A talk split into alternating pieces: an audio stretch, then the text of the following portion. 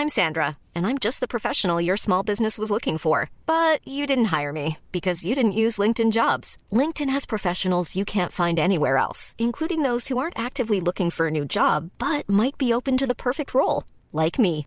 In a given month, over 70% of LinkedIn users don't visit other leading job sites. So if you're not looking on LinkedIn, you'll miss out on great candidates like Sandra. Start hiring professionals like a professional. Post your free job on linkedin.com/people today.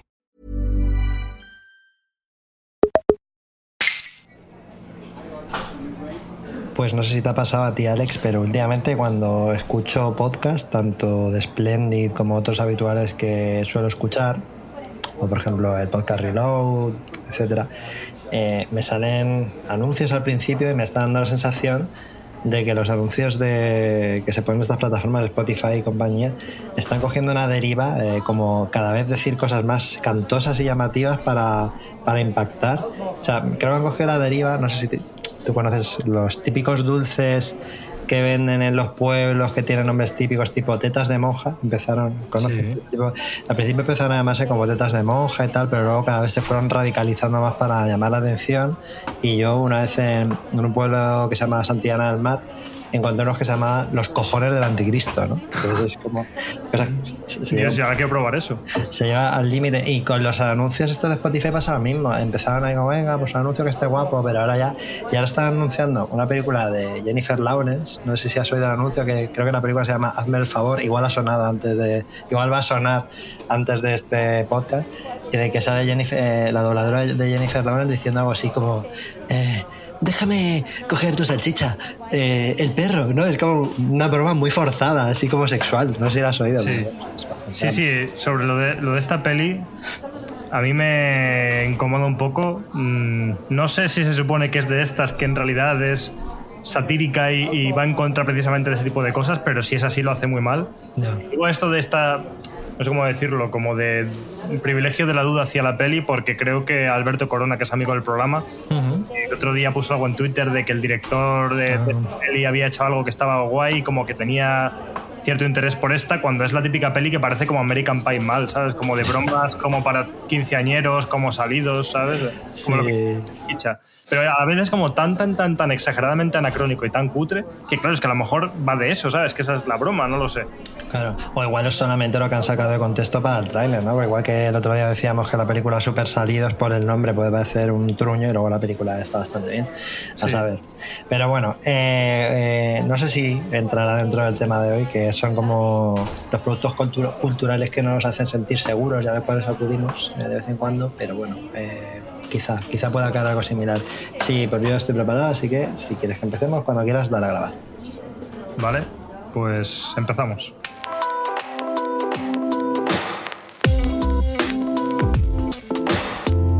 Continental breakfast. Yes, from 6 a.m. to 10 a.m.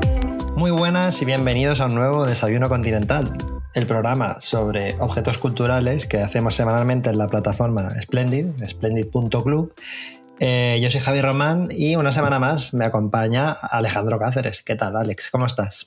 ¿Qué pasa, Javi? Eh, pues estoy un poco incómodo por intentar evitar el decir el parte del tiempo, ¿no? Que es como Ah. una cosa que al final, cuando te preguntan qué tal estás y no sabes qué decir, tendemos a hablar del tiempo, pero es que es tan, está tan presente el mal tiempo que hace que me cuesta no decirlo porque condiciona mi vida. Ahora mismo estoy grabando este podcast a oscuras, escondido, tapado, eh, porque no puedo, mm, no Sí, sé, sí. Ni, ni abrir para que entre un resquicio de aire porque junto al aire entra una llamarada, eh, pues eso, flamígera de- del clima madrileño. Así que, joder. Sí, además que ha sido como de golpe, ¿no? Por lo menos aquí en mi pueblo ha sido así. O sea, estábamos. Yo eh, hace dos días me estaba literalmente tapando con la colcha y ahora estoy muerto de calor. Pero bueno, eh, es lo que toca, ¿no? También estamos ya a final de junio, eh, pues toca calor en, en esta parte de la tierra. ¿Qué le vamos a hacer?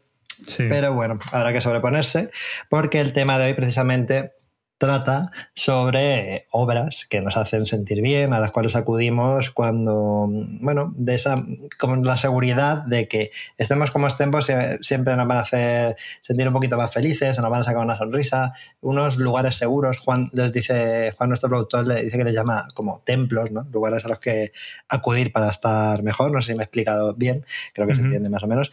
Pero antes de eso, como siempre, para calentar un poquito, pues eh, vamos a hablar un poquito sobre cosas así como más de actualidad. No sé si has estado viendo algo últimamente, algo que nos quieras destacar, algo por el estilo. Sí, em, después de Succession, cuando la terminé, es una cosa que suele pasar cuando ves una serie que te gusta mucho, hmm. me quedé a la deriva en este mar de no saber qué ver, porque claro, cuando ves una serie que te impacta un montón, pues como que cualquier cosa te parece poco.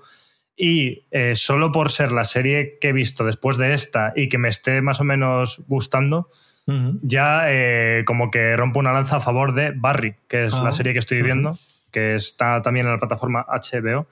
Y bueno, que básicamente es como una serie satírica sobre un asesino a sueldo que está deprimido y entonces decide olvidar su vida de asesino y dedicarse al teatro. Pero, eh, spoiler, sale mal, eh, su vida pasada es como que no puede evadirse de ella y bueno, pues va un poco en esta línea entre, por, un, por momentos tiene elementos de drama, pero por lo general es comedia y a veces incluso comedia un poquito negra. Hmm. Y no sé, la verdad es que está bastante guay. Creo que he visto dos temporadas. Es muy rápida de ver, son típicos capítulos de media hora, que es una cosa que he agradecido después de ver Succession, gran, capítulos muy intensos de una hora. Pues pasar otra vez a una serie de estas que es como más amena de ver. Y eso, como que las temporadas creo que tienen como entre 6 y 10 capítulos, no sé cuántos, pero no son tantos. Se ve muy fácil y, hmm. muy rápido y creo que llevaré como dos o incluso principios de la tercera.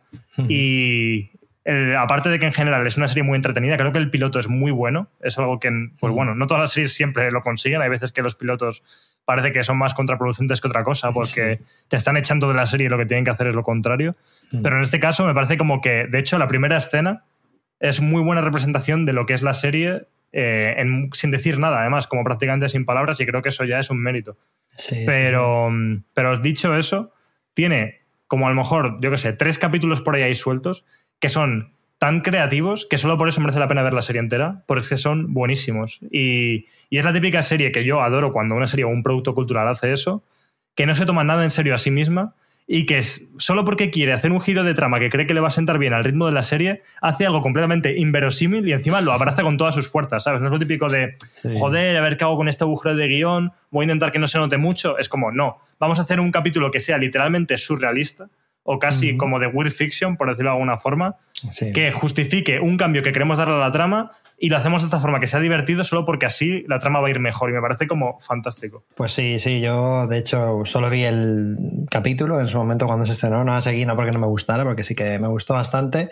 pero es verdad que ahora que ha vuelto a la actualidad porque ha terminado, me, me apetece, igual la retomo este verano y la veo tengo que decir que al principio me echaba un poco para atrás porque el actor principal, el Bill, Bill Hader este, eh, que mola, que en verdad es buen actor, pero no sé, es como que típico que salido en cosas y de repente ya lo asocias a determinados tipos de comedias. Yo me acuerdo que por mi trabajo tuve que hacer unos eh, diseños gráficos relacionados con una película que se llama Noel, que, que, es él sale como haciendo de Papá Noel, algo de hijo de Papá Noel, algo por el estilo, y, le cogí un poco de manía por esas cosas y me rechazaba un poco, pero estaba viendo en qué otras películas salía y fíjate, también sale, por ejemplo, en Super Salidos, que hemos mencionado antes, que hace de policía y bueno, en muchas otras comedias por ahí. Pero bueno. A ver, no es la clase de actor a la que le tienes mucho cariño por nada que haya hecho, porque es que mm. no, yo es como que lo que dices tú, yo le veía en la serie y digo, vale, este tío lo he visto, de hecho mm. bastantes veces supongo, pero no sé quién es, o sea, no, no sé cuál es la película que como que le define. Y luego me puse, igual que tú, a buscar todas las pelis en las que había trabajado y digo, pero si no he visto ninguna de estas, ¿de verdad sale en esta película? Si no recuerdo que salga. Entonces no tiene como mucha presencia y mucho carisma, pero yo creo que el papel que hace en la serie le va bien y por lo general está muy guay.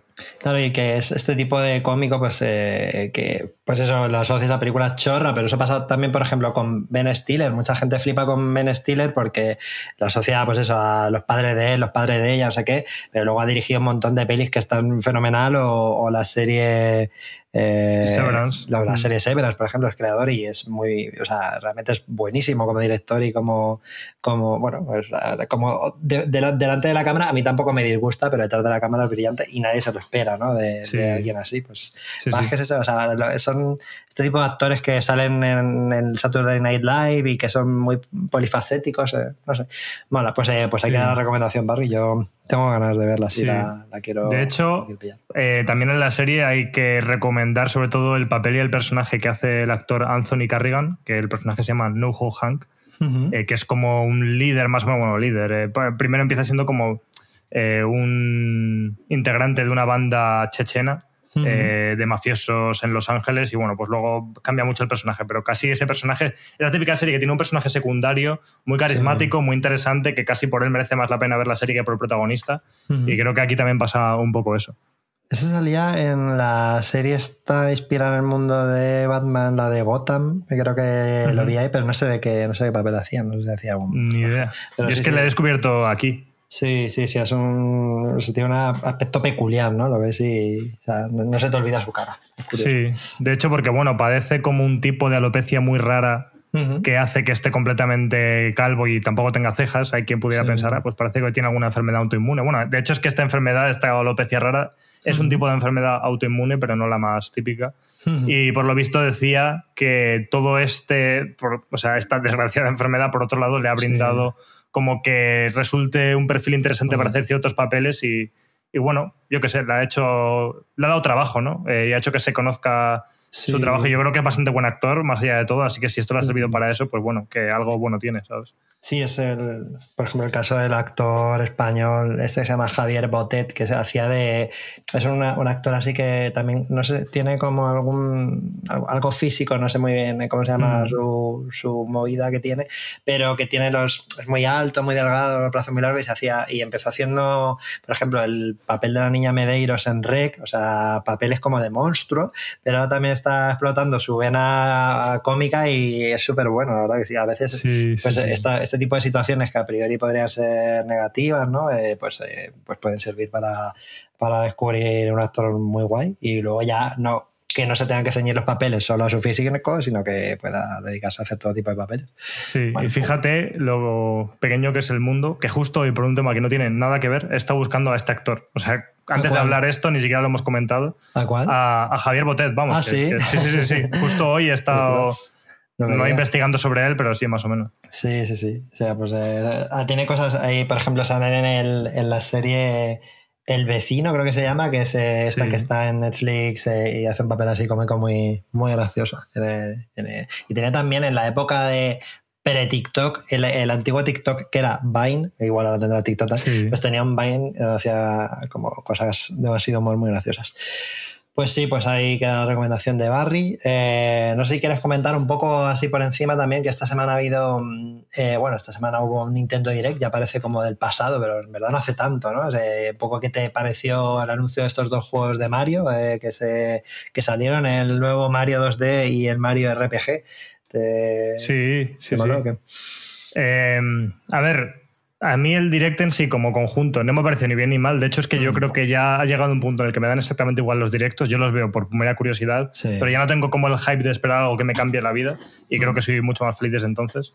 Entonces, como que en ese sentido no, está, me- no me estaba pareciendo mal direct, pero sí que es verdad que estos anuncios lo, lo catapultaron ¿no? a ser un direct de bastante relevancia. En primer lugar, por bueno, el, el remake del Mario RPG de la Super Nintendo, que yo no he jugado y que me parece interesante por eso, porque igual es un juego guay que merece la pena darle una oportunidad. Tengo entendido como que luego esto se desarrolló más en los Paper Mario, ¿no? El tema de los Mario Pues te cuento, o sea, este, mm, esta, noche, esta noche he tenido un sueño, tío. He soñado que, que encontraba en, que encontraba en un contenedor de basura de un montón de revistas de las que yo leía de pequeño de videojuegos y creo que ha sido por eh, relación con el con ver cosas del Paper Mario porque Paper Mario o sea perdón Paper Mario el Mario RPG en su momento es un juego que hizo eh, Square, en- todavía no era Square Enix, era Square solo creo, en- asociados con Nintendo. Pero es un juego que nunca llegó a España. O sea, nunca. Entonces yo lo veía en las revistas y yo flipaba, claro, porque era.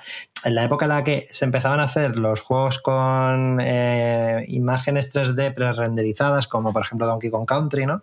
Entonces tenía unos escenarios súper bonitos y yo flipaba, estaba deseando jugarlo, pero nunca llegó a España como tantos otros RPG porque había que traducirlo o bueno, no consideraban que rentara traerlo sin traducir, etcétera, etcétera.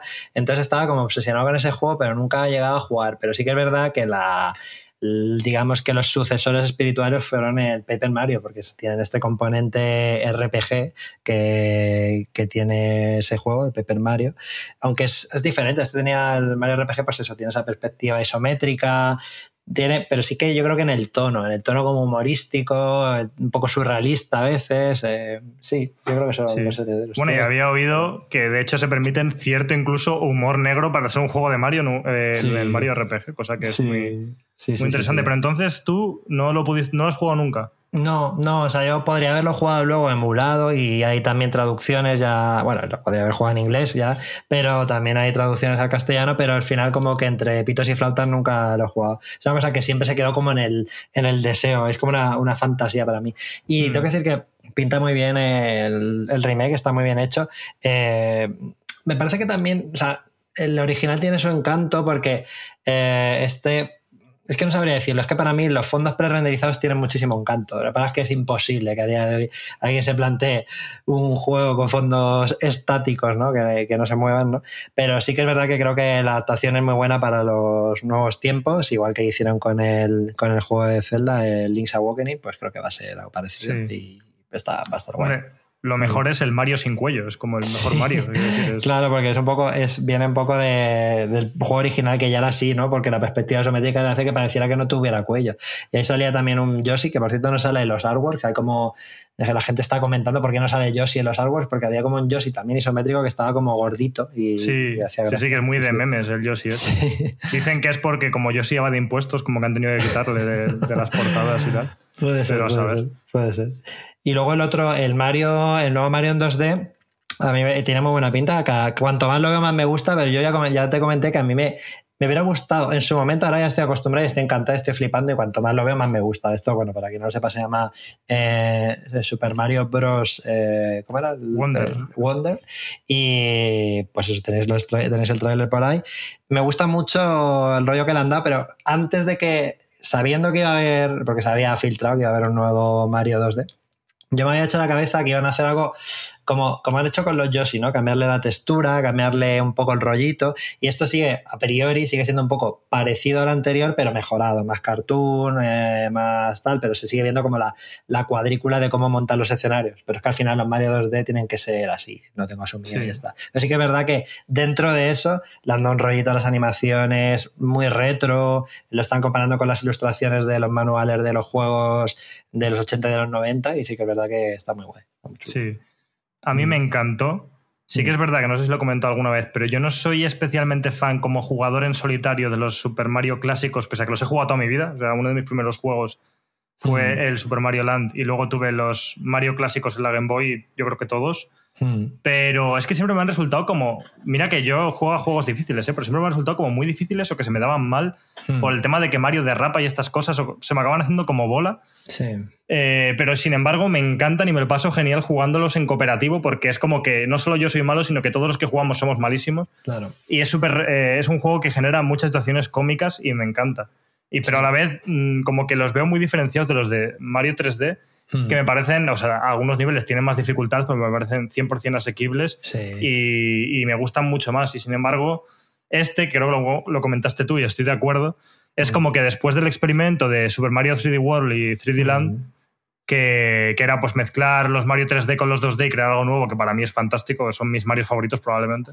Sí. Eh, como que han vuelto a hacer un Mario 2D y en este caso súper rupturista porque ya no es el New Super Mario Bros. X, lo que sea, eh, porque todos los demás de hecho parecían como no voy a decir un DLC, ¿sabes? Pero como. Sí, total.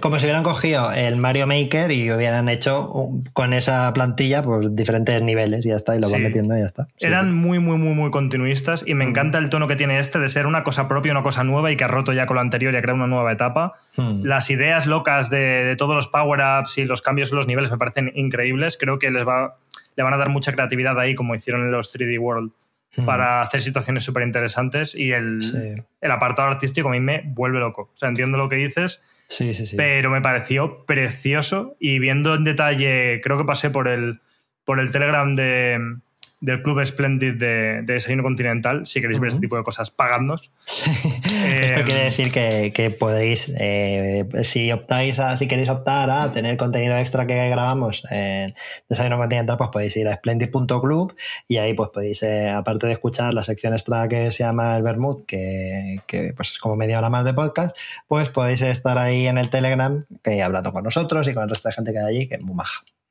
Sí, pero el caso es ese, que por ahí pasé como una imagen que comparaba las animaciones del New Super Mario Bros. U Deluxe, no sé qué hostias, que los nombres estos, el de la Switch, que era a la vez una reedición del de Wii U, y pone como imagen por imagen el mismo tipo de acción con el Mario nuevo, hmm. y es como, madre mía, ¿cómo nos parecía que estuviera bien el anterior? si era súper cutre, súper raro, que estaba como deformado. El Mario tenía unas poses súper extrañas que a la vez. Que a la vez lo entiendo porque esas cosas cuando juegas funcionan y a veces hay que deformar las cosas a posta para crear cierto game feel y movidas. Mm. No vale con hacer una captura de un frame, ¿sabes? Que el juego se juega así por algo. Pero las nuevas es que parecen eso. Ilustraciones de un manual de Nintendo mm. y han pegado un salto cualitativo acojonante, así que yo estoy a tope. Pues sí, pues sí. Y aparte que yo creo que está bien que hicieran algo así porque si lo comparas, por ejemplo, con la saga de Donkey Kong, que no hay tantos juegos, pero el Tropical Freeze y tal, tú veías la riqueza de, los fondos de esos juegos tal y cual, es como que mm, Mario se había quedado muy básico, ¿no? Y esto pues lo aproxima un poco más, hay así como una pantalla también en contraluz, o sea que solo se ve la, como la sombra, ¿no? La silueta, silueta perdón, de, Mario, tal, tiene este tipo de cosas artísticas que, está muy bien que sea con Mario. Así que va a ser juegazo, está clarísimo. Está clarísimo. Y nada, otra cosa que quería ya comentar por último antes de entrar con el tema, porque vamos a enlazarlo directamente. Es que hoy he visto em, la noticia, ya era consciente, pero me lo ha recordado, que, que a día de hoy, cuando estamos, cuando estoy, estamos grabando esto, que claro, tendría que hacer los cálculos para cuando lo vais a escuchar. Bueno, que quedan aproximadamente 15 días para el estreno de Cómo vives, que es la nueva película que está haciendo Hayao Miyazaki. Y no se sabe, aparte de que está inspirado en un cómic que se llama Cómo vives, Cómo vives con interrogaciones, ¿cómo vives?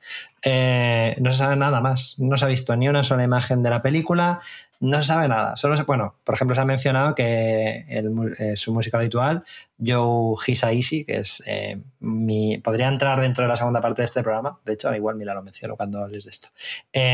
También está haciendo la banda sonora, como es lógico, pero que hay un secretismo total sobre la película. No se sabe nada. Yo llegué a pensar que se iba a cancelar, pero luego he investigado, he hecho una búsqueda rápida y es que no, es que han dicho, no, lo vamos a hacer así, no vamos a hacer nada, no vamos a hacer marketing. Y no sé, me parece muy rupturista y me parece genial y muy en consonancia con lo que es Hayao Miyazaki, ¿no? En plan, que le den por culo al marketing. O sea, ya si la queréis ver, pues la veréis y ya está, ¿no? Claro, es como, eh, yo creo que ya, eh, dirá Miyazaki, ya he hecho suficientes cosas para que sepáis quién soy y cómo, hago, cómo es mi trabajo como para tener que promocionarlo. Ya, los que sepan que le gusta mi movida vendrán a verla y punto. O sea, no voy a estar aquí.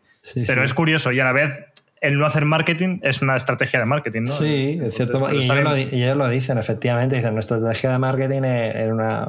He mirado como dos noticias así rápidas y decían eso, es que no vamos a hacer marketing. Pero al mismo tiempo me, da que pensar que también es incluso narrar. No sé de qué va la película, porque no sé de qué va el cómic, pero no sé, a lo mejor es la, manera definitiva de Miyazaki de decir fuck capitalismo, ¿no? O sea, que le den por culo al capitalismo, ¿no? Y ya está, yo hago mi arte, ahí lo tenéis, si lo queréis ver, pues fenomenal. Evidentemente, todos tenemos que comer y tal y cual, y, y Miyazaki pues también quiere cobrar, igual que el resto de ese equipo. Pero me parece una cosa muy revolucionaria, a ver cuándo, a lo mejor lo pone de moda, ¿no? Te imaginas, ¿no? Igual con lo de, que con lo de Eat the Rich dentro de unos años Disney.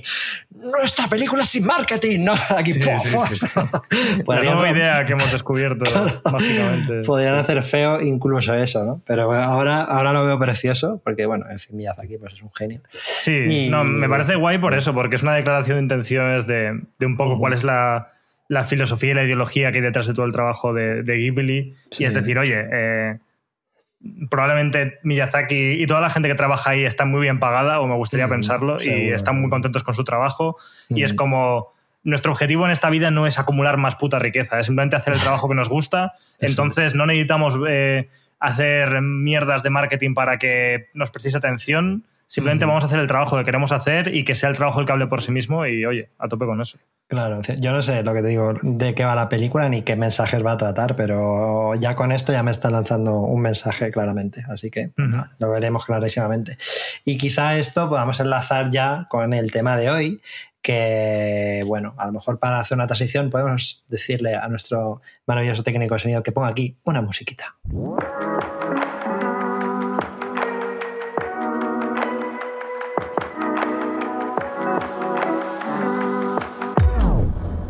Pues ya estamos de vuelta con el tema de hoy, que es, eh, como hemos comentado antes, esas obras que de algún modo nos hacen sentir bien, nos hacen ese tipo de lugares seguros donde puedes acudir cuando quieras para y que te, que te como una mantita cálida, aunque ahora mismo una mantita cálida tampoco es lo que no, más por favor. mejor no viene con este calor que hace. Pero bueno, si escuchas esto en invierno o en otro hemisferio, que también tenemos eh, eh, escuchadores, escuchantes, eh, ¿cómo se diga? ¿Cómo se dice? oyentes, ¿no? Radio oyentes. en el otro hemisferio, pues una mantita cálida que pues eso, ese tipo de, obras. Y tú me habías comentado eh, antes de empezar que un poco tenía que ver con este último tema que habíamos mencionado antes, alguna de las que tú traías. Sí, porque la primera cosa que quería comentar es así en bloque, como en pack, todas las películas de Estudio Ghibli, bueno, ahora que lo pienso, menos una o dos, que a lo mejor no son las más indicadas para esto, pero bueno. Pero sí, sí, sí. Mm. En general, las películas de Estudio Ghibli eh, son unas películas que a mí personalmente me hacen sentir una paz, mm. eh, no sé, inconmensurable, ¿no? Es algo que, que tengo probado que, porque es que esto, evidentemente, no hagáis esto en casa, no es recomendable para nadie, pero no muchas veces me ha pasado, y con las pelis de Ghibli me pasa, que yo puedo estar incluso un día de mierda, con un estado emocional depresivo, hasta encontrarme fatal, hmm. ponerme una película de Ghibli y que de verdad lo siente como si me hubiera tomado un paracetamol. o, sea, que decir, la pastilla para que estar más contento. Me veo la peli y te juro que es terminar la película y me siento mejor. Es una cosa que a mí me funciona. Evidentemente, pues no todo el mundo lo puede aplicar, pero, pero hmm. no sé, y reflexionando sobre el por qué me pasa esto con el cine de Ghibli, una, bueno, la primera cosa y la más evidente es porque me da un estendalazo de cojones, ¿no? Que además es un efecto que, bueno, yo creo que todo el mundo sabe lo que es el que te dé el síndrome de Stendhal, ¿no? Que es este síndrome que se define porque ves una belleza tan, eh, no sé cómo decirlo, sublime, que te sobrepasa y, de hecho, en realidad es un síndrome como malo porque te puedes llegar a marear, ¿no? De, ver tanta belleza y esto pues se definió en su día en contextos como visitar la ciudad de Florencia, que es una ciudad repleta de arte, y como que estás tan rodeado de belleza que es que casi te mareas y te tienes que sentar un rato porque no puedes más. Mm. Entonces a mí es algo que, que las pelis de Ghibli me producen, pero gracias a Dios sin la parte del mareo, porque el estilo artístico es tan reconocible, tan específico, tan preciosista, tan auténtico, que, no sé, como que me produce un efecto que no otras pelis consiguen, ni otras pelis de animación ni otros animes, por, yo que sé, el uso de la paleta de color, las animaciones, la expresividad de los personajes. Es como que todo ese arte me recoge y me hace sentir súper bien. Entonces, uno, ese es uno de los motivos eh, principales, pero más allá de eso, pensando en por qué estas pelis me funcionan tanto a este nivel, es precisamente porque mm, pese a que las pelis, depende de cuál, pues tienen al final un mensaje optimista y demás, eh, parten de la base de que el mundo es jodido y es algo que me mm. gusta. Por eso precisamente yo creo que me funcionan. A mí no me funciona el rollo este maniqueo de Disney de mm. las cosas son buenas o malas, aquí está el más malo y el bueno le mete una hostia y le gana y ya todo el mundo es feliz. Es como no, el cine de Ghibli es mucho más crudo, realista y como que se siente que es parte del mundo real y por eso Hmm. me funcionan tanto, porque yo vivo en un mundo jodido y opresivo y me encuentro a veces mal, y en las pelis de Ghibli veo que ese mundo jodido y opresivo es real, ellos también viven, los personajes de Ghibli viven en un mundo jodido y opresivo, pero a través de, yo qué sé, de, la bondad o del de, hmm. esfuerzo o de la lucha o de lo que sea, consiguen sobreponerse a esas situaciones y terminan acabando mejores. Y bueno, no todas las pelis de Ghibli acaban bien, ¿no? Algunas tienen hmm. una moraleja crítica, como puede ser el caso de la princesa Mononoke, pero como que ver ese esfuerzo de luchar contra lo malo y a la vez señalando que lo malo es parte del mundo en el que vivimos, es lo que hace que para mí me reconforten, porque me las creo, no es como el cine de Disney, ¿sabes? Es una cosa que digo, esta gente, este cine está conectado con el mundo real pese a ser bonito y optimista.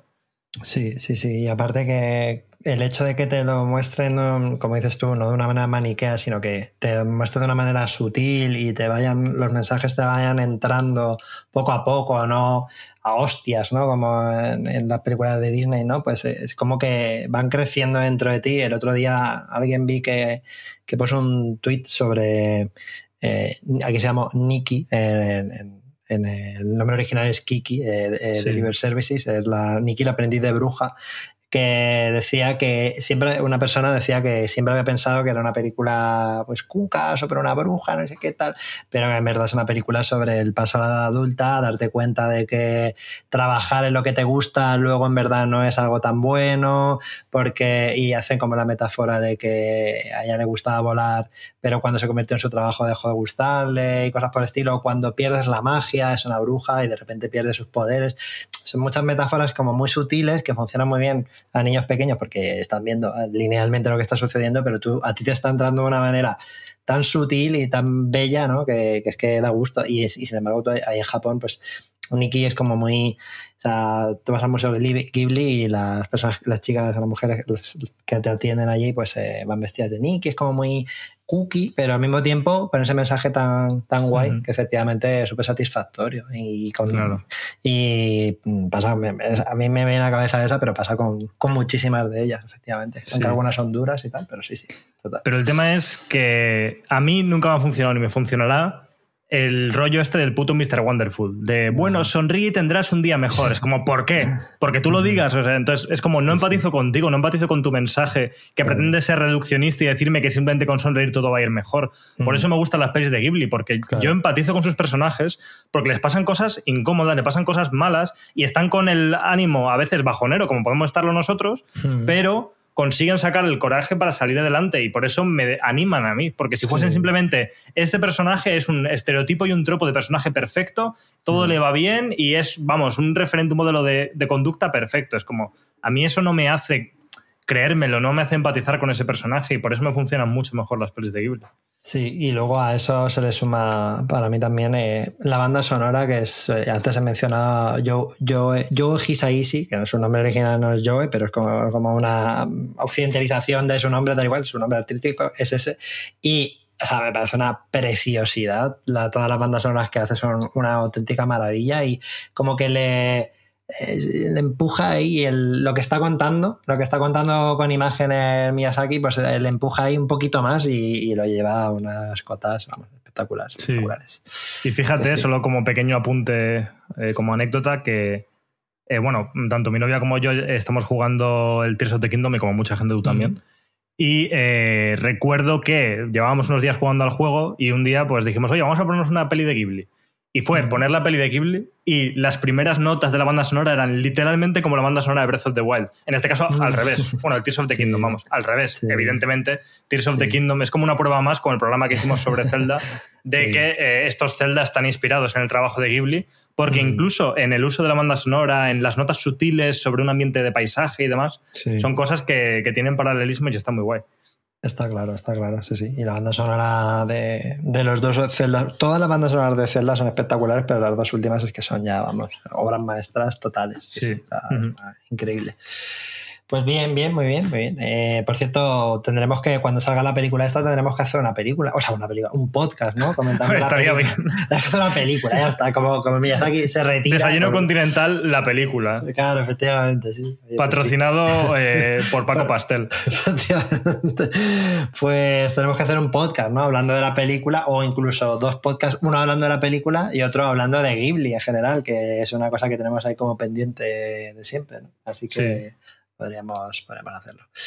Eh, vale, muy bien. Yo tengo aquí varias cosas apuntadas. Eh, yo quería, quizá, mira, ya que has empezado por cine, voy a hablar un poco de, que a mí, por ejemplo, me hace sentir bastante bien ahí en casa ponerme películas eh, antiguas y, y ahí me puedo ir a hace 40 años o hace 60 mm, años. ¿Por qué? Explico un poco menos. Primero voy a empezar por las, por ejemplo, comedias de los 80. Las comedias de los 80. Y voy a poner dos ejemplos, eh, bueno, unas del 86 y otras del 90, casi de los 80. Eh, dos películas. Una, es eh, Atrapado en el tiempo, Eh, la película que se llamó The Groundhog Day, El Día de la Marmota, protagonizada por Bill Murray.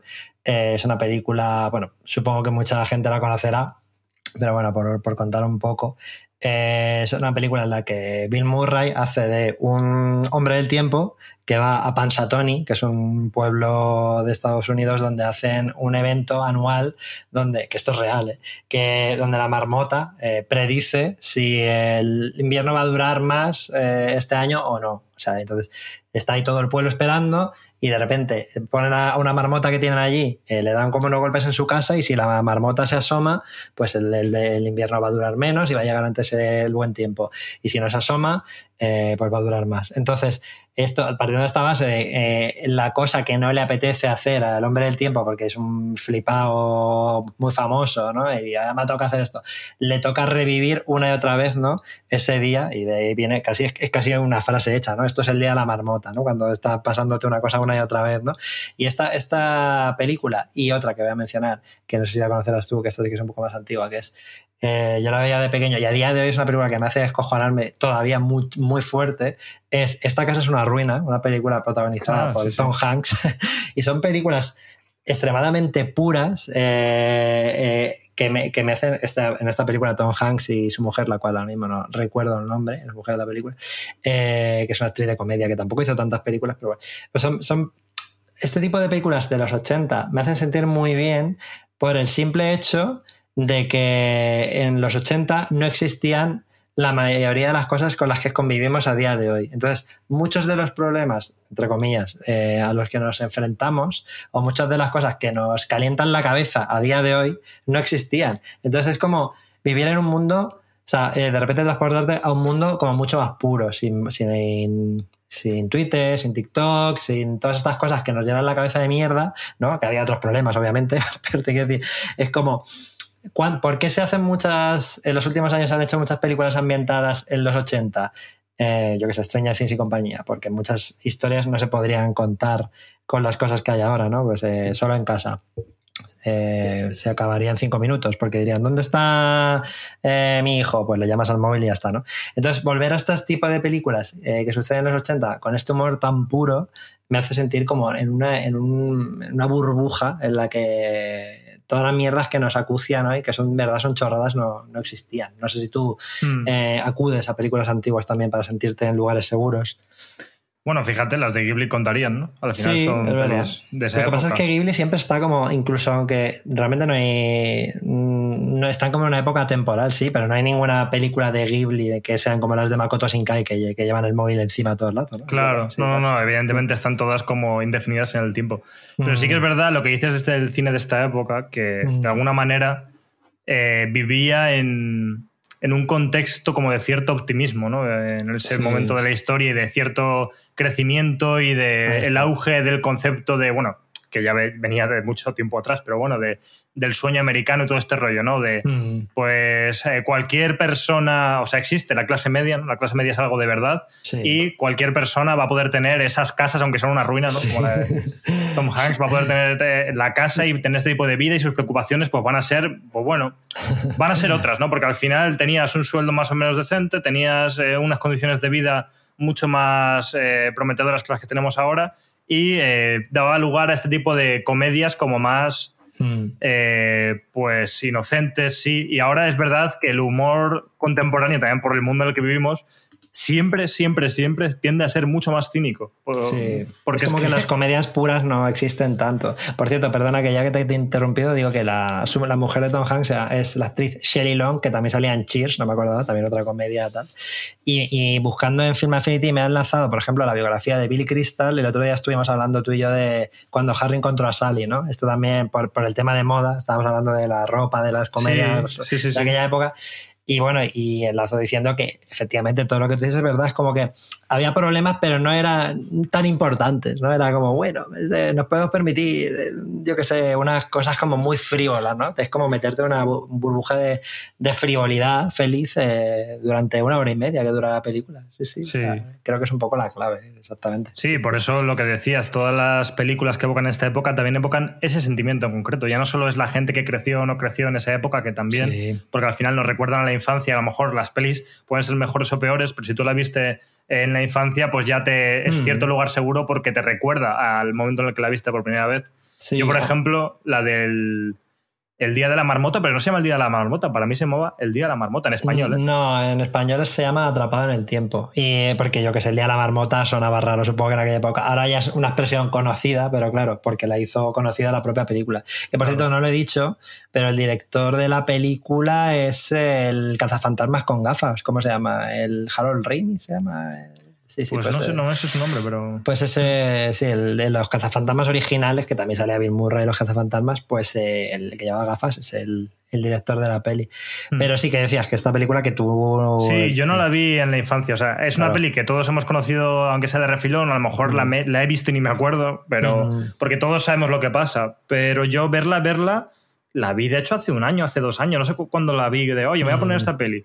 Sí. Y a ver, está muy bien, sobre todo porque ahora se da mu- mucho por hecho ese concepto. Se han hecho Claro. mil ficciones sobre bucles temporales, pero Sí. fue como el- la, La- la peli que hizo primera, popular eso. Entonces, Exacto, oye, es sí, algo que valorar. eh, Y de hecho hubo bien. muchísimos años después de esa peli que no hubo películas de viajes en el tiempo. Y luego de repente, hace, no sé, 5, 6, 7 años, de repente salieron 700, 700 mil películas de, de viajes en el tiempo. Me acuerdo que yo iba a los festivales de cine y de ciencia ficción y eran una de cada dos era con bucles en el tiempo. Y lo- en los videojuegos también ha pasado mucho el tema de Sí, los sí, bucles total. tiempo. Sí, sí. Pero bueno, ya me lo meto así rápido, que decirlo de, de los 80, pero tam- también me pasa con películas más antiguas. Una época hace, bueno, hace año y pico, dos años, me operé de la vista. Y por la tipo de operación que me hice, como que tardé mucho en recuperarme. Y eso me tenía la autoestima por el culo. Yo pensando, "Mm, me voy a quedar mal, no voy a ver bien nunca más, ¿no? Y estaba súper de bajona. Y de repente empecé a recuperar, ver películas pues de los 50, de los 60, que evidentemente eso no las vi en su momento porque no había nacido, y cosas por el estilo, pero me, me, llevaban a eso, a ese, por ejemplo, a mí me gusta mucho la Nouvelle Vague, que es eh, un movimiento que se hizo a finales de los 50, principios de los 60 en Francia, donde estaba pues, Godard, François Truffaut, eh, pero también otros como Eric Romer, y son películas que a día de hoy las sigues viendo y son súper modernas porque eran gente muy rompedora. Eh, en aquella época cogían las normas del cine, se las pasaban por el culo, las tiraban a la mierda y hacían cosas completamente opuestas y a día de hoy siguen resultando modernas y la ves y son muy frescas porque no tienen nada de, de, digamos, la, la cuadrícula con la que se hace la mayoría del cine de hoy. Y a mí también me resulta muy, muy lugar seguro visitar estas, estas películas por las dos cosas. Pero primero porque son cosas que sabes que te van a sorprender, que no van a tener la cuadrícula de Netflix o de Marvel o lo que sea que hay a día de hoy tan extendida. Y por otro lado, por eso, porque no había, no tenían los problemas, no, no estaban pensando si ChatGPT les iban a quitar el trabajo, ¿no? Y mierdas de, de cosas que, que, nos pueden preocupar a día de hoy, ¿no? Y me sí. resulta muy tranquilizador.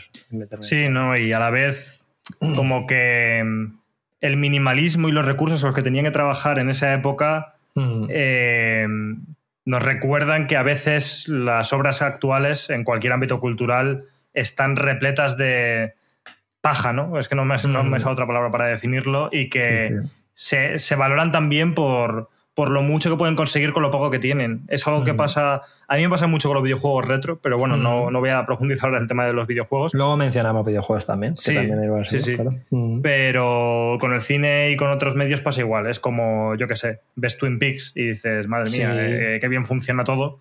Y, y, no se basan en. O sea, bueno, básicamente, aparte, fue una serie de las que enseñó al mundo cómo se hacían las series y a partir de ahí se utilizó de plantilla para muchas cosas, pero que, sí, sí, sí. que no sé, que se aprecia mucho cuando ves obras de hace mucho tiempo el cómo La sabían pureza. con muy poco sacar el máximo partido a todo y joder, eso es admirable. Ahí está, ahí está. Pues no sé, eh, ¿quieres continuar tú? No sé si quieres enlazar con... Vale, bueno, mira, ya que claro, has comentado lo de videojuegos, yo ahora voy a ir con un videojuego. Venga. Eh, que en este caso eh, la gente no se va a decir que soy un poco psicópata porque un videojuego que a mí me hace sentir en casa y que es como un lugar seguro, que podría aplicarse a varios de esta saga, pero voy a utilizar un ejemplo concreto, es Dark Souls, Mm. uh -huh. que es un juego que pues popularmente se conoce pues, como un juego como muy cabrón, un juego difícil, un juego duro, un juego uh -huh. frustrante y demás, pero de alguna manera eh, tiene como una filosofía de cómo jugarlo que para mí acaba llevando a y esto, joder, no me gusta cómo defender esto, pero es que lo defiendo en el sentido de que a veces hay gente que dice esto de no son tan difíciles, es que no sabéis jugar. Pero es que en realidad sí que es un poco así. o sea, es un poco así, pero en el sentido de que, de que precisamente este juego y otros muchos que, pienso, cuando pienso en estos términos, pienso mucho en el juego celeste, e incluso ahora que estoy jugando Street Fighter en, en Street Fighter 6, son juegos eh, cuya propuesta jugable abruma por una aparente dificultad, bueno, y una real dificultad, porque son difíciles, mm. pero como que el juego estos juegos te tienen en la cara como mucha dificultad y tú te abrumas, te pones nervioso y por ese nerviosismo acabas como cometiendo errores en el juego, eh, fallando y entonces pues perdiendo y repitiendo y demás y, y acabas, puedes llegar a frustrarte. Pero algo que este tipo de juegos a mí me ha enseñado que precisamente cuando ya lo entiendo y lo aplico me funciona y por eso son como casi lugares seguros, es que hay que saber cómo enfrentarse a ellos de una forma como relativamente calmada. O sea, mm. el truco, entre comillas, eh, para jugar bien, con muchas comillas, a Dark Souls o a Celeste o a Street Fighter, es respirar e intentar calmarse. O sea, mm. para mí es como, como funcionan, porque hay muchos métodos. De hecho, cuando jugamos tú y yo Dark Souls cooperativo, época que recuerdo con mucho cariño, ojalá sí, volviese. Continuamos, claro, por supuesto. Mm. Eh, recuerdo que te decía, pues mira, haz esta cosa, en plan, fija al enemigo, rodéale de esta manera y haz ese ataque. Y es como, ah, pues es verdad, pues esto funciona. Y es algo que casi puedes aplicar metódicamente en todo el juego y eh, lleva a que algunos enfrentamientos sean casi anecdóticos y sean relativamente fáciles. Lo que pasa es que necesita concentración y cierta calma para ejecutar exactamente lo que quieres. Son juegos que en este caso estoy hablando de Dark Souls, no voy a seguir con los otros ejemplos, pero que, que busca constantemente eh, pues romper tus expectativas, eh, asustarte, meterte en una situación que no sepas cómo resolver, eh, ponerte tenso, es una cosa, es algo que busca el juego, pero cuando ya entres en un mood mental de que eres plenamente consciente de que el juego está buscando hacerte eso y como que te sobrepones a esa sensación y encuentras la calma en ese mundo de ansiedad, la forma de jugarlo para mí resulta relajante. O sea, es como mm. yo juego estos juegos de forma muy metódica y ya digo, pese a que estén buscando constantemente el pillarte desprevenido, a mí me meten en un estado mental, en una zona, esto que se suele decir, ¿no? Como estás jugando en la zona, en mm. la que ya sé exactamente cómo tengo que jugarlo y lo juego muy tranquilo, que es, pues yo qué sé, yo no me escondo. Eh, yo voy en los Dark Souls con el escudo en alto eh, y punto. Ya me llega una hostia que me va a llegar, pero tengo el escudo protegido de antemano por si me llega, que al menos la bloquee y ya piense cómo gestionar eso. Entonces, lo típico de que entras en una zona nueva, vas con el escudo en alto y vas pulsando el joystick derecho para ver si fijas a algún enemigo, ¿no? Que es otro truco de los enemigos a cierta distancia son fijables. Si le das al botón de fijar, a veces vas a descubrir dónde está, no porque no esté camuflado en el entorno, que a veces te puede pegar un susto, sino porque te lo va a marcar y entonces pues ya vas a saber por dónde te viene. Entonces, como que hay una serie de estrategias y de métodos para jugar a estos juegos que a mí me hacen como sentir que lo tengo todo muy controlado. También, evidentemente, ya me los he pasado muchos varias veces, entonces volver a ellos es como, vale, ya sé a qué me voy a enfrentar exactamente y, me resulta como fácil y relajante en ese sentido porque ya sé por dónde van a venir los tiros. Mm. Entonces, no sé, es como que por eso a mí me resultan como juegos relajantes porque entro en la zona, tengo el cerebro como en modo automático, no tengo que estar como pensando tanto como pudiera parecer y voy poquito a poquito limpiando las zonas y avanzando en el juego. Me resulta como muy relajante. Pues sí, de hecho, a mí una cosa que me, que me gusta y creo que es prácticamente a día de hoy la única manera en la que, mm, digamos, me, me, enfrentaría yo, no por nada, sino porque es como la que más me gusta, es el rollo de la transmisión oral de cómo se juega. El hecho de eso, de jugarlo contigo, por ejemplo, en cooperativo, pues eh, me gusta más eh, que tú me vayas diciendo lo que hay que hacer que decir no tengo ni puta idea, me voy a buscar una guía que se me haría muy cuesta arriba, ¿no? O eh, esas estrategias a las que tú has llegado o por lo que sea, de que, de que hay que jugar así, que tú me lo transmitas, me viene mucho mejor que de repente, pues eso, buscarme una guía o, tenerme que tirarme horas y horas y horas, que a lo mejor es un tiempo que no tengo para, para aprenderlo. Entonces, eso también es, me resulta relajante a mí, el hecho de de, que haya transmisión oral en una cosa tan moderna como es un videojuego, ¿no? Como si realmente yo llevara ahí a mi maestro, que eres tú, por ejemplo, y me va guiando por una tierra desconocida. Claro, tiene ese punto que hemos hablado mil veces, como de la sensación de comunidad, del compartir, del ayudarse, ¿no? que también puede ser, generar sentimientos muy positivos. Y es verdad que todas estas estrategias, muchas veces hay que llegar a ellas a través de la frustración o de la repetición, pero, o sea, porque evidentemente, por mucho que tengas una estrategia para jugar estos juegos, como decía antes, van a intentar buscarte las vueltas, pero también tienen este punto de que al principio te puedes frustrar, pero cuando consigues resolver ese problema, que casi es como un puzzle, aunque no se presente literalmente como un puzzle, cuando consigues resolver el puzzle genera tanta satisfacción que también te ayuda como...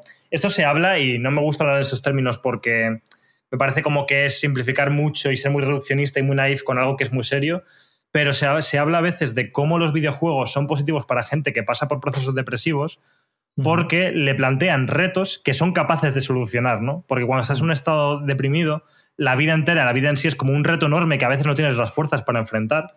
Y jugar a videojuegos se dice que puede ayudar por el hecho de que se te plantea un problema, pero que en ese momento, en ese momento de ocio que buscas, eh, dentro de tu estado anímico un poco, pues eso, eh, bajonero, eh, en estos momentos, en estos retos de ocio, al, resolverlos, sientes que, eres capaz de avanzar y de superar ciertos obstáculos. Y quizá el problema mayor, que es lo que te hace estar muy triste, no tienes es la capacidad de solucionarlo porque está fuera de tu alcance, imagínate, porque ha pasado algo en tu contexto familiar o en lo que sea. Entonces, los videojuegos tienen un poco ese carácter y por eso a mí los Souls eh, me dan esa satisfacción porque es como, vale, esto es jodido, esto es difícil, pero si me esfuerzo, lo resuelvo y al resolverlo me genera una descarga de satisfacción que me ayuda como a sentirme realizado y más contento, no sé, paradójicamente, pese a que entiendo que no es para todo el mundo y que mucha gente siente mucha frustración y ansiedad jugando estos juegos. Sí, sobre todo porque no todo el mundo llega al punto de que aprende a jugar, por así decirlo, pero pero bueno, en fin.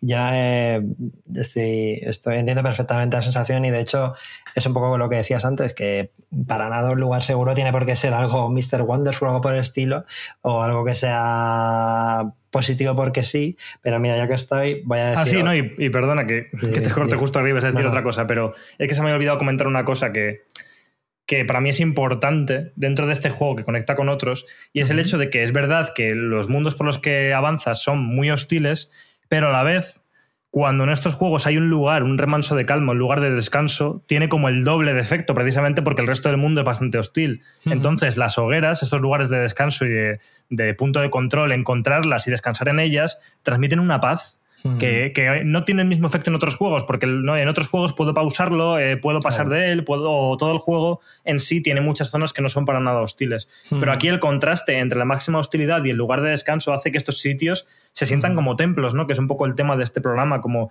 el templo en el que puedo pararme a meditar, a descansar y luego ya recoger fuerzas para enfrentarme. al siguiente reto. Y es algo que se ve en los Souls y que yo creo que ya lo comentamos o lo comenté brevemente con, con Resident Evil con Resident Evil que Noel mm. Ceballos cuando vino al programa. Y es que también me pasaba con otro juego que, claro, me conecta con la infancia y por eso también es un lugar seguro, que son los Resident Evil, ¿no? Que es estas mm. salas de guardado en las que suena una música ambiental, en las que sabes, salvo excepciones, que estás a salvo y como que son sitios en los que. O sea, yo utilizo la banda sonora de estos sitios, tanto las hogueras de los Dark Souls mm. como las salas de guardado de Resident Evil, para trabajar, porque es que me transmiten una paz increíble. Es el lugar seguro dentro del lugar seguro, sí, sí. En los personas también es así la, sala de guardada, las personas, persona 50. Eh, comentaba eso, bueno, antes de comentar eh, brevemente el juego que quería decir también yo, eh, decir que el tema de entrar en la zona, bueno, para que no lo tenga muy claro, pues, eh, pues ya lo has explicado tú, ¿no? Pero es un poco como ese momento en el que estás haciendo algo y ya vas como a velocidad de crucero y vas con un ritmo que casi ni eres consciente, como, más o menos como cuando conduces, ¿no? Muchas veces cuando yo no conduzco porque no tengo carne, pero cuando conduces eh, hay gente que... Yo he oído casos de gente que estaba enferma y tenía un problema, o ha tenido, ha tenido un problema que le ha dado, yo qué sé, una movida cerebral chunga, pero ha sabido llegar a su casa en coche porque lo tienes como completamente automatizado, ¿no? Pues en los juegos o cuando estás tocando el piano, pues se, se habla del tema de estar en, de entrar en la zona que por cierto es un tema que se, que se trata en la película Soul de Pixar. También hay una, una, parte de la película que están como en la parte de la zona. Es una de las pocas cosas originales de esa película que por otro lado es un poco mierda. Pero bueno, eh, la cuestión es que a mí eso me pasa con el, con el Tetris también, que es otro de mis lugares seguros. A mí me gusta muchísimo el Tetris. Es un, es un, juego que me funciona. Yo, por ejemplo, en mi trabajo tengo que tirar, o sea, cuando, trabajo, cuando estoy haciendo cosas de grafismo, en After Effects y tal, tengo que tirar renders y a lo mejor el render tarda eh, cuatro minutos, cinco minutos, depende de lo, que, de lo que está haciendo más complejo. Y en ese rato me he hecho una partida del Tetris o lo que sea y es como totalmente eh, meterte en un lugar súper seguro, que sabes que estás haciendo algo muy dinámico, todo fluye de una manera, no sé, ese, a mí me da mucho gusto jugar al Tetris también. Pero lo que quería comentar antes es que, eh, aunque los lugares seguros no necesariamente tienen por qué ser lugares canónicamente bonitos, también pueden serlo. Por ejemplo, a mí, aunque yo he intentado en estas, en estas cosas que estamos hablando, estos objetos culturales, he intentado distanciar un poco de las cosas de la infancia, porque se puede confundir lugar seguro con nostalgia, que no es lo mismo, no es lo mismo, claro, y no es lo mismo. Pero quería hablar de los juegos en concreto de la saga de Yoshi, que, y, no me, y no quería hablar en concreto de Super Mario World 2 Yoshi's Island, que sí que es uno de mis juegos favoritos de la infancia, pero sin embargo, recientemente, en los últimos años, también he jugado a juegos más recientes de la saga Yoshi, Yoshi, el dinosaurio de Mario, ¿no? Sigue teniendo su saga y que es considerada como una saga menor de videojuegos y para mí es una maravilla. El último que salió en la Switch es Yoshi's Crafted World y, y son juegos que son bonitos, eh, pero no son Mr. Wonderful. Mr. Wonderful eh, es, no voy a poner un ejemplo porque igual alguien que está vinculado a ese juego escucha este programa, pero bueno, hay juegos que intentan ser bonitos por bonitos, y, pero este en concreto son, la saga de ellos y son juegos con una imaginación desbordante, que te sorprenden continuamente, que tienen un, también su reto, porque si tú los quieres completar al 100%, requieren esfuerzo y requieren eh, pues profundizar mucho en sus mecánicas y en sus niveles tal y cual, pero al mismo tiempo lo puede disfrutar también un niño. Y, me, resultan lugares muy reconfortantes, a los que, más allá de, por ejemplo, eh, lo primero que te vendría a la cabeza en videojuegos que, son lugares seguros podrían ser los, los, juegos de granja, como Animal Crossing. Bueno, Animal Crossing no es de granja, pero bueno, eh, el Stardew Valley y compañía. Pero ya hemos hablado muchas veces de que en verdad lo que hacen es estresarte porque hay muchos procesos que tienes que llevar al mismo tiempo. Y sin embargo, eh, Yoshi es un juego que. Son juegos que sí que los ves y dices, vale, van a ser cucos, pero además es que son realmente agradables no solo por su cuquez, sino por lo imaginativos y lo sorprendentes que son y no sé, o sea, tú también has jugado. Por el cariño que, se le pone a cada detalle en el juego. Yo creo que eso también se nota muchísimo. Efectivamente, o sea, que son cosas, como hablábamos antes de, de, Ghibli, que no están hechas ahí para con la estética en mente y punto, sino que notas que hay imaginación, trabajo humano y amor en cada detalle, ¿no? Y este tipo de cosas son, a mí me resultan muy reconfortantes, ¿no? Ahora que antes he mencionado ChatGPT, ahora que parece que cada vez hay más cosas hechas con IA, que el otro día salió una noticia de, que habían hecho una cabecera de una serie de Marvel con, con IA, ¿no? Pues, eh, pues estas cosas son todo lo contrario, son cosas como muy hechas a mano, muy craft, handmade, ¿no? Craft. Sí, sí, sí, sí, sí, Total, eh, se ve las personas que hay detrás y eso también como que da cierta fe en la humanidad por el hecho de decir hay gente que es capaz de crear cosas tan bonitas, que es algo que, mm. que me pasa también con lo que con las pelis de Ghibli. Y yo los juegos de Yoshi eh, entré súper tarde, siempre los he tenido presentes, he sabido que existen. Mm. Pero yo creo que el primero que jugué muy, muy en serio fue el Crafted World, también porque tú me dijiste, oye, que, no hagas ni puto caso, que este juego es increíble. yo había jugado la demo, pero. La demo no la demo, la demo no te vende el juego, en verdad a mí no me gustó, o sea, la demo. pero, fíjate que a mí sí, o sea, era como. es eh, Tanto los juegos de Yoshi como los de Kirby están como muy mal vistos por el señor jugador gamer. Eh, eh, de turno, porque es como, ser fan de Dark Souls, por otro lado, que podría ser sí. fan de Dark Souls. Sí, sí, pero porque se consideran como juegos o para niños o para mujeres, ¿no? Como estas cosas de esto no es eh, un juego de hombres y es como, mira, eres gilipollas. Mm, porque al revés, o sea, depende de, de, qué juego de estos, porque hay muchos, tienen bastante dificultad en algunos puntos, pero más allá de la dificultad, que es lo de menos, eh, precisamente funcionan porque están súper bien diseñados y lo que importa no es que sean más difíciles o más fáciles de resolver, sino que en el proceso de pasarte un nivel se te generan ciertas cosquillitas en el cerebro que te hacen sentir bien porque lo que estás jugando está bien diseñado, que ya le gustaría a muchos juegos poder decir eso. Pues y, ya digo, yo entré tarde, pero cuando me pasé el Yoshi's Crafter World dije, madre mía, qué juegazo, eh, qué pena que, se considere, tenga tan mala consideración precisamente porque se piense de forma peyorativa que es un juego para niños, que quizá incluso lo sea, pero es lo de siempre. Los japoneses tienen esta capacidad de hacer productos para niños que no traten a los niños como imbéciles y por eso a lo mejor tenemos el prejuicio desde Occidente de que las cosas para niños son malas porque aquí quizás se tiende más a hacer eh, productos basura para niños estúpidos, pero... Pero el, primer producto para niños y de verdad es el Call of Duty. O sea, que, bueno, aparte, es, un juego como de guerra que aparentemente es para adultos, pero juegan más niños probablemente que a los jugadores de ellos, sí. Así sí, sí, sí, totalmente. Pero bueno. Y no sé, ¿querías decir algo más? Yo luego haré un, un pequeño mención más. Tú quieres, eh, lo digo porque estamos ya llegando a la recta final del programa. Sí, yo tengo mi tercera cosa. Antes de, bueno, tengo una cuarta, pero la dejamos para el Bermú si nos apoyáis. Em, y la tercera, eh, en este caso, es una serie, un anime que es Evangelion. Neon Genesis, Evangelion.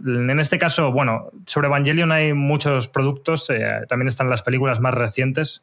Bueno, iba a decir lo mismo, que quería hablar más sobre la serie en concreto, pero ¿qué, va? O sea, quiero hablar sobre Evangelion en general como, como no sé cómo decirlo, es que no, se considera una saga, ¿no? Pero como, bueno, como franquicia de... Mm. Porque es como Evangelion y sus reboots, pero bueno. ¿Te imaginas que la compra, que la compra Disney, no? Siempre hacer películas todos los meses. Como que todos esos términos no le pegan mucho a Evangelion, y además una serie que de hecho cuando empezó eh, fue le pasó un poco como Twin Peaks, ¿no? Que lo cual me, mm. fascina, que es que se fueron como quedando eh, sin presupuesto mm. y tuvieron que buscarse la vida para resolver la serie.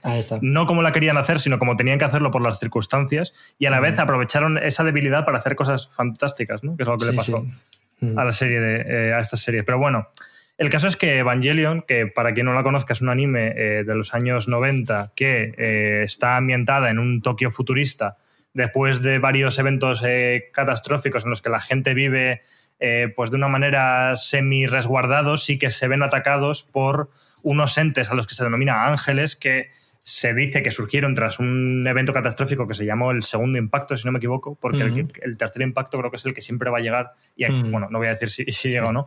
Eh, pero bueno, como que después de este evento catastrófico aparecieron unos seres llamados ángeles que son como una especie de monstruos, por definirlos de alguna manera, eh, que, asolan pues, el mundo entero y como que son una gran amenaza y hay que intentar eh, evitarlos. Pero bueno, y ah, para luchar contra estas criaturas se crean unas unidades especiales, en este caso en Japón, pero también en otras partes del mundo, que se llaman eh, Evangelion, que son como unos mechas, que también tienen una parte biológica, no son, no son simplemente robots, que unos niños pilotan, ¿no? Es el típico anime de mechas, pero bueno, con muchos giritos que de, eso es de lo que va, ¿no? De que no era el típico anime de mechas, sino que era una revolución o reinvención sobre los animes de mechas. Sí, porque las escenas de mechas en muchos capítulos duran dos minutos. Sí, sí, sí. Es como una hostia de mechas y media hora de Shinji sentado en una silla con la cabeza agachada. eso, me, encanta. sí, sí, sí, eso es literalmente su Evangelion. Eh, entonces, claro, como que utiliza todo este contexto de catástrofe, de lucha contra enemigos eh, kaijus, ¿no? Con, y mechas, pero como excusa para hablar sobre temas humanistas, sobre filosofía y sobre la depresión, que es algo que, mm. es lo que hace tan interesante a Evangelion. Y paradójicamente es como, joder, y, tienes un lugar seguro que es una serie que habla sobre la depresión. Y la verdad es que sí, porque yo cuando descubrí Evangelion, justo estaba atravesando una etapa de mi vida que no sé si podría definir clínicamente como depresiva, pero desde luego tenía muchos puntos en común y me encontraba en un pozo de mierda que no sabía cómo salir de él. Y justo me encontré con esta serie, ¿no? Esto es como lo típico que se habla de cuando estás muy triste que lo que mejor te ayuda es ponerte música triste, ¿no? Para sentirte un poco mejor. Y en ese sentido, Evangelion me hizo mucho efecto porque estaba reflexionando sobre lo mismo que yo estaba pasando y eso me ayudaba en mi cabeza como plantearme preguntas y, respuestas ante algo que estaba viviendo que no sabía muy bien cómo definir. Entonces, eh, por eso para mí es una serie con mucho valor porque me acompañó en esa etapa y me ayudó como a sentirme mejor. Hmm. No se puede decir, yo creo que Evangelion acabe bien ni que acabe mal, ¿eh? no es ningún spoiler porque de hecho hay hmm. muchos finales de Evangelion, entonces es. ¿cuál eliges? Es como, claro, ¿qué, final de Evangelion eliges? Hmm. Pero de alguna manera yo me quedé con una parte positiva y fue como muy catárquico cuando yo llegué al final de Evangelion a uno de ellos por cómo sentí o cómo viví yo ese final eh, en paralelo a, a, mi, a, mi, situación personal. Entonces, por eso para mí es como un lugar seguro porque me recuerda a todo eso. Pero es que aparte de eso, en el mundo de Evangelion, en el que todo está tan jodido, en el que la gente está enfrentándose a una realidad asquerosa, hmm. también eh, Evangelion va sobre las pequeñas cosas. Es una, serie, unas pelis que van sobre hmm. la gente que te acompaña en estos momentos, los pequeños resquicios de humanidad que quedan en un mundo que está roto. Y eso me parece como precioso, es como lo que hablaba antes de Ghibli. Me gusta me resulta un lugar seguro, verídico, cuando veo un mundo que realmente está mal, pero que recuerda que todos tenemos esos momentos en los que estamos bien, porque estamos con gente a la que queremos y nos hacen sentir mejor. Y como que eso siempre va a existir, ¿no? Como que la humanidad siempre va a mantener eso.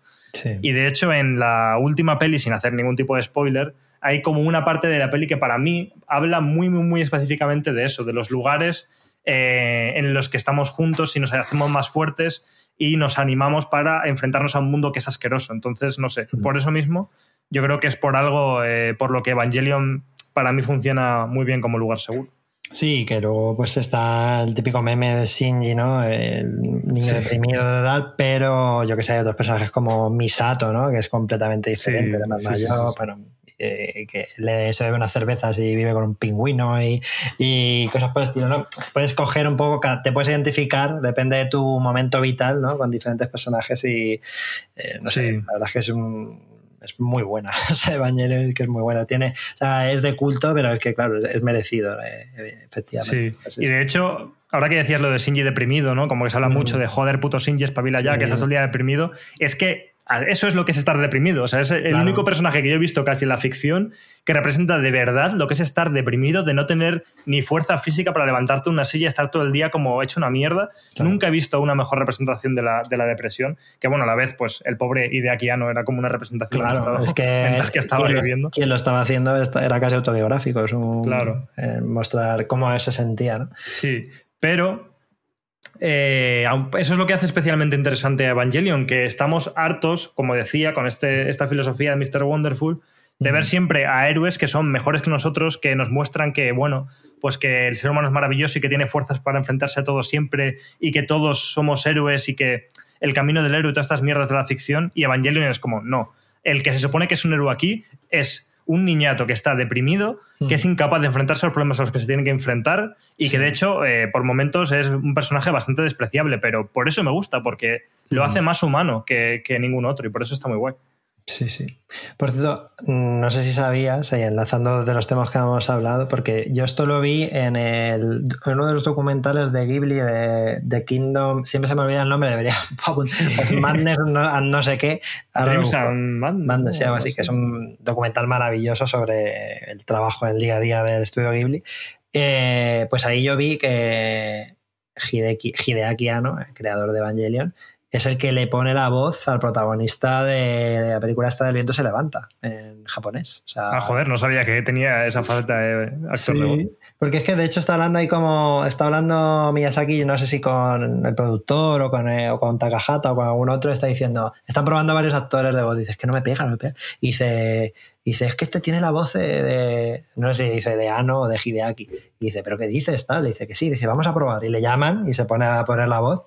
Y efectivamente ahí se quedó. Sí, sí. Es como que le cuadraba y ahí se quedó. Sí, sí, sí. Bueno, es que cuidado con Hideaki Ano, que, que, tiene una faceta muy. O sea, que es muy polifacético, que ha hecho un montón de cosas que no se sabe que se ha hecho, pero, pero que no se ha quedado solo con Evangelion, vaya. Pero también ha dirigido la película Shin Godzilla y la de Shin Ultraman. Y otra que, por cierto, van a estrenar. Eh, van a estrenar en la plataforma de Amazon que se llama Shin Kamen Rider, que es, que es como también de superhéroes de los... es como actualizar películas de... O sea, superhéroes de los 60, de los 70 japoneses y Kamen Rider este no sé si era, es que este no llegó aquí a Occidente, pero no sé si era uno que iba con moto o algo así. Sí, pero bueno, sí, sí. Este que tiene como un eh, casco de insecto. Exacto, exacto, exacto, exacto. Y pues esta película se va a estrenar en, Amazon, pero bueno, que tiene pelis que están muy bien, joder.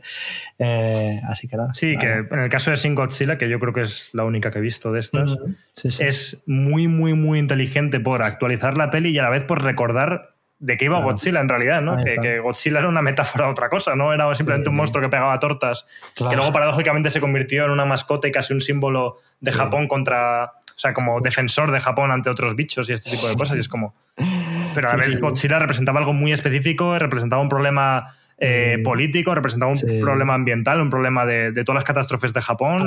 sí, lo del tema de la energía nuclear, etcétera, etcétera. Sí, sí, claro. Y, es una película que habrá gente que no lo aguante porque hay mucha política, ¿no? Hay mucho eh, o sea, Japón tiene este rollo de que toda la burocracia es muy lenta y es como pues hay todos los políticos como haciendo para tomar una decisión mil reuniones y es una, es una movida, es una película bastante curiosa. Claro, a veces satírica en ese sentido la de Sin y lo hace muy bien precisamente por eso.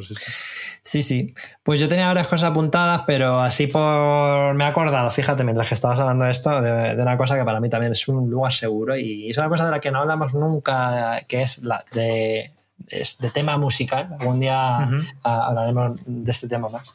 Pero mm, quería mencionar eh, el género City Pop, que es un, es un estilo de música eh, precisamente japonés que se originó en la década de los 70, pero luego, digamos, cogió su fama en los 80 y en, allí en Japón y en otros países también como Corea o China también, pues eh, digamos que hubo movimientos parecidos. Básicamente es una fusión por definirlo, de, diferentes estilos occidentales. Era como el pop, el funk, el jazz, el soul eh, americano y tal, pues ellos lo cogían, los japoneses, y le daban su toque. Y eh, digamos que ha tenido como un revival en los últimos 10 años o así, eh, pues en estas, entre la generación Z y, generación milenia y tal y cual, eh, por algún motivo de repente se ha recuperado mucho la, el estilo city pop, tanto la, música como la estética de sus portadas, que era un rollo pues eso muy entre 70s, 80s, la moda, tal. una de las canciones más conocidas por, por, si os suena, es, por si queréis poneros en contexto, es una que se llama Plastic Love de María Takeuchi, que además esa, solo esa canción ya tiene para hablar un programa entero porque hubo como un fenómeno en, en internet con, con esa. O sea, el vídeo de YouTube de, de, esa canción se hizo súper popular de repente, como que el algoritmo de YouTube se volvió loco, empezó a recomendarlo a lo loco, se hizo famosísima en todo el mundo. Y la foto que habían utilizado era de un, de un fotógrafo japonés de los 80 de repente como que reclamó la foto, es como, ahora me tienes que pagar muchos millones por todas las reproducciones de este vídeo y tuvieron que quitar el vídeo. Bueno, una historia ahí muy curiosa, pero bueno, la cuestión es que el City Pop efectivamente es un, género que surgió en los 80, a finales de los 70 y se popularizó en los 80, eh, porque lo que hablábamos antes era una época en la que en Japón hubo un boom económico muy gordo, eh, todo el mundo, o sea, había mucha gente con, con muchísimo más dinero de repente, ¿eh? y, la y entonces se llamaba City Pop porque evocaba este rollo de ir en tu descapotable por Tokio eh, mientras que veías los neones y con la música escuchando este tipo de música tan cool, inspirada en el funk y en el, y en el soul americano. Y realmente me evoca muchísimo. Evidentemente yo no he vivido los 80 en Japón, pero, pero es, es algo como que si alguna vez has planteado la, la, la pregunta esta típica de ¿Dónde irías si tuvieras una máquina del tiempo? Yo iría ahí, iría a Tokio en los 80 y me gustaría ver esas esa gente vestida con ese estilazo, escuchando esta, bailando esta música, ¿no? Como realmente un momento completamente feliz, en que no había ningún problema, todo el mundo tenía mucha pasta para gastárselo y es algo como totalmente nihilista. Y a mí me, gusta muchísimo, o sea, podría mencionar mucho, mira, eso vamos a hacerlo en el, en el Os puedo mencionar algunos de mis artistas favoritas de, de City Pop. No sé si tú has escuchado algo de, este estilo. Bueno, de hecho, yo tengo que decir, ya como, como curiosidad, yo tengo un grupo que se llama Banda aparte, aunque llevamos un tiempo sin publicar nada, pero en el último disco que se llama Templos y Neones tenemos una canción que se llama City Pop, un poco en homenaje a, este estilo. Y tengo que una de las primeras eh, veces que leí sobre este fenómeno, que es realmente interesante el tema City Pop, porque todo lo que le rodea, eh, fue por un artículo que escribió Álvaro Albonés en, en, la extinta web Canino, que hablaba, contaba muy bien toda, toda la historia.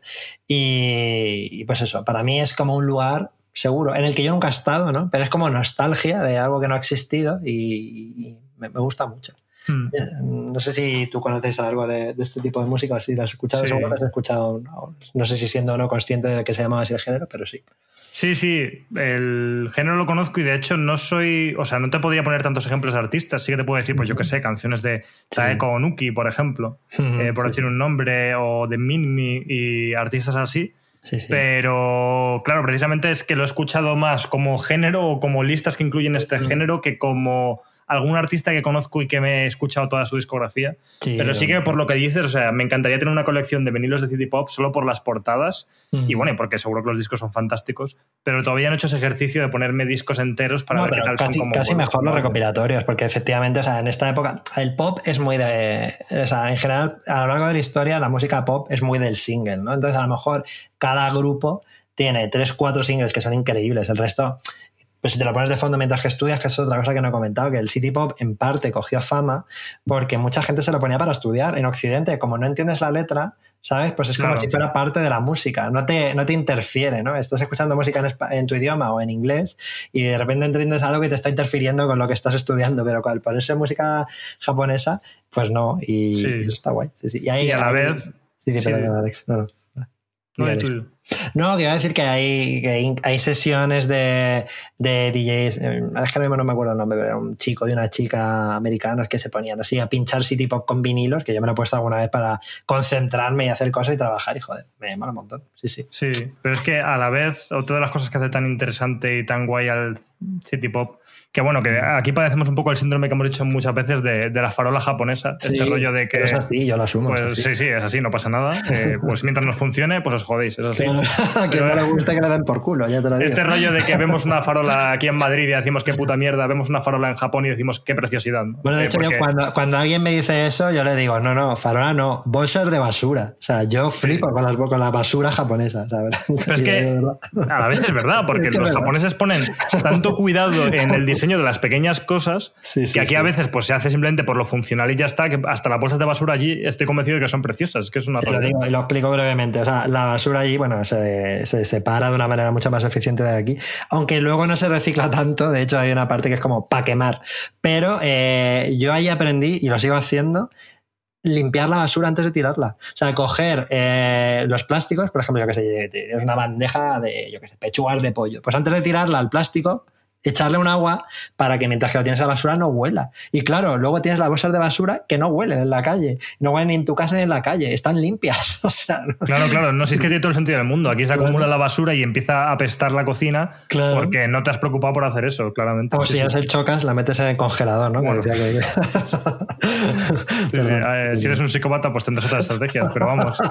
Eh, pero no, sí que es verdad que, joder, que, los japoneses al final... Eh, evidentemente los idealizamos mucho desde la distancia, pero, prestan mucha atención a muchos pequeños detalles. Yo me acuerdo esto que dices de la basura eh, por jugar a Judgment, el juego este spin-off de la saga Yakuza, que recuerdo que uno de los escenarios del juego estabas en una cocina y veías como en la cocina en el fregadero los bricks de leche doblados y apilados ahí y dices, ¿qué hace eso ahí? No? Y era porque, claro, lo habían limpiado antes de, tirarlo. Y hablando de Yakuza, por cierto, de la saga, en, la, en Yakuza 0, que está inspirado en los 80, tiene un poco este rollo city pop también, porque claro, también se muestra como el, la explosión del boom inmobiliario en Japón. Sí, sí, sí, sí, Bueno, Bueno, en cualquier caso, eh, aquí han ido nuestros eh, pequeños lugares seguros que, bueno, seguramente habrá en próximas temporadas de Desayuno Continental, pues habrá más programas porque estos eh, hay muchos, ¿no? Y podemos traer a invitadas, invitados que nos saben de los suyos, pero en cualquier caso, ahora podemos hacer alguna recomendación más en el Bermud, que es lo que viene a continuación. Si nos apoyáis en el Club Splendid, tenéis un ratito más de podcast donde podéis escuchar algunas recomendaciones más, os podemos decir discos de City Pop o algunas cositas más. Y es eso, entráis en splendid.club y ahí podréis escuchar el Bermud y además podéis, tendréis acceso al, al Telegram, donde podéis charlar con nosotros y con toda la gente de la comunidad, que es muy maja. Y si no nos podéis apoyar de esa manera, pues eh, siempre es bienvenido que, le deis a seguir en Spotify, en Apple Podcast y nos pongáis cinco estrellitas, que nos ayuda un montón a que la gente nos conozca. Y no sé, pues simplemente con eso yo creo que ya hemos hecho un, desayuno más que decente, eh, Alex, así que nos despedimos por hoy. Entonces... Sí, sí, fantástico. Pues fenomenal. Pues nos vemos en el Bermud y a los que no, pues nos vemos la semana que viene en el próximo Desayuno Continental. Chao, chao. Hasta luego.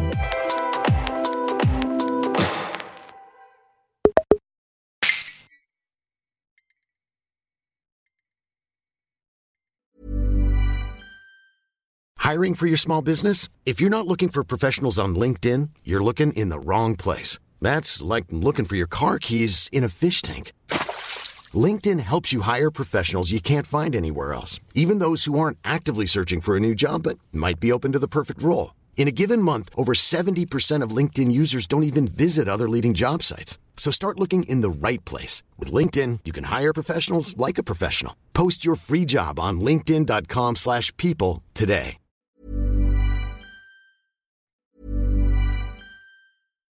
Hi, I'm Daniel, founder of Pretty Litter. Cats and cat owners deserve better than any old-fashioned litter. That's why I teamed up with scientists and veterinarians to create Pretty Litter.